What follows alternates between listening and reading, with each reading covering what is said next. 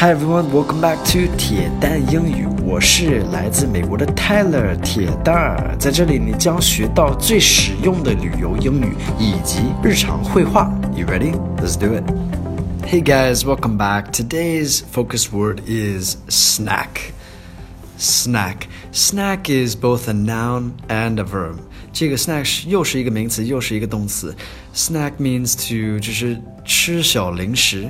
That's the verb, and the noun is just 零食，right? Snack. So some American culture here is that Americans are really, really big, huge snackers. We like to eat our snacks.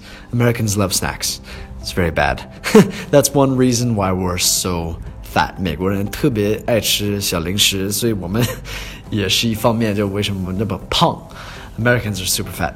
Snacks are typically not very healthy, right? You can have healthy snacks, but typically it's more like easy fried things, 就是炸的东西，油炸的比较多. So it's not good. Anyway, here's the dialogue for today. Let me get right into it. I'm starving. How long before dinner time? Couple hours yet? Want a snack? Sure.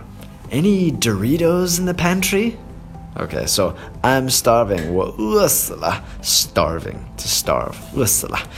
How long before dinner? So dinner 呃晚餐这是晚餐的时间 dinner time.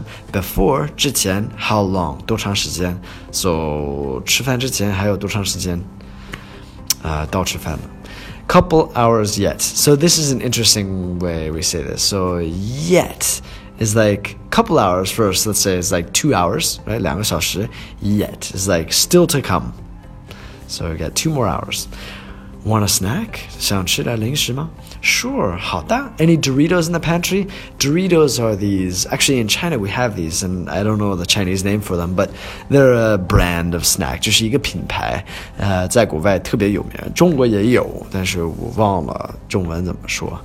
And then pantry is like we have these pantries in America. Mm, not a lot of pantries in China. Pantry is like this small room with all the 调料 or snacks, things like that. So I don't know. 是类似于衣柜，但是不是不放衣服，放吃的。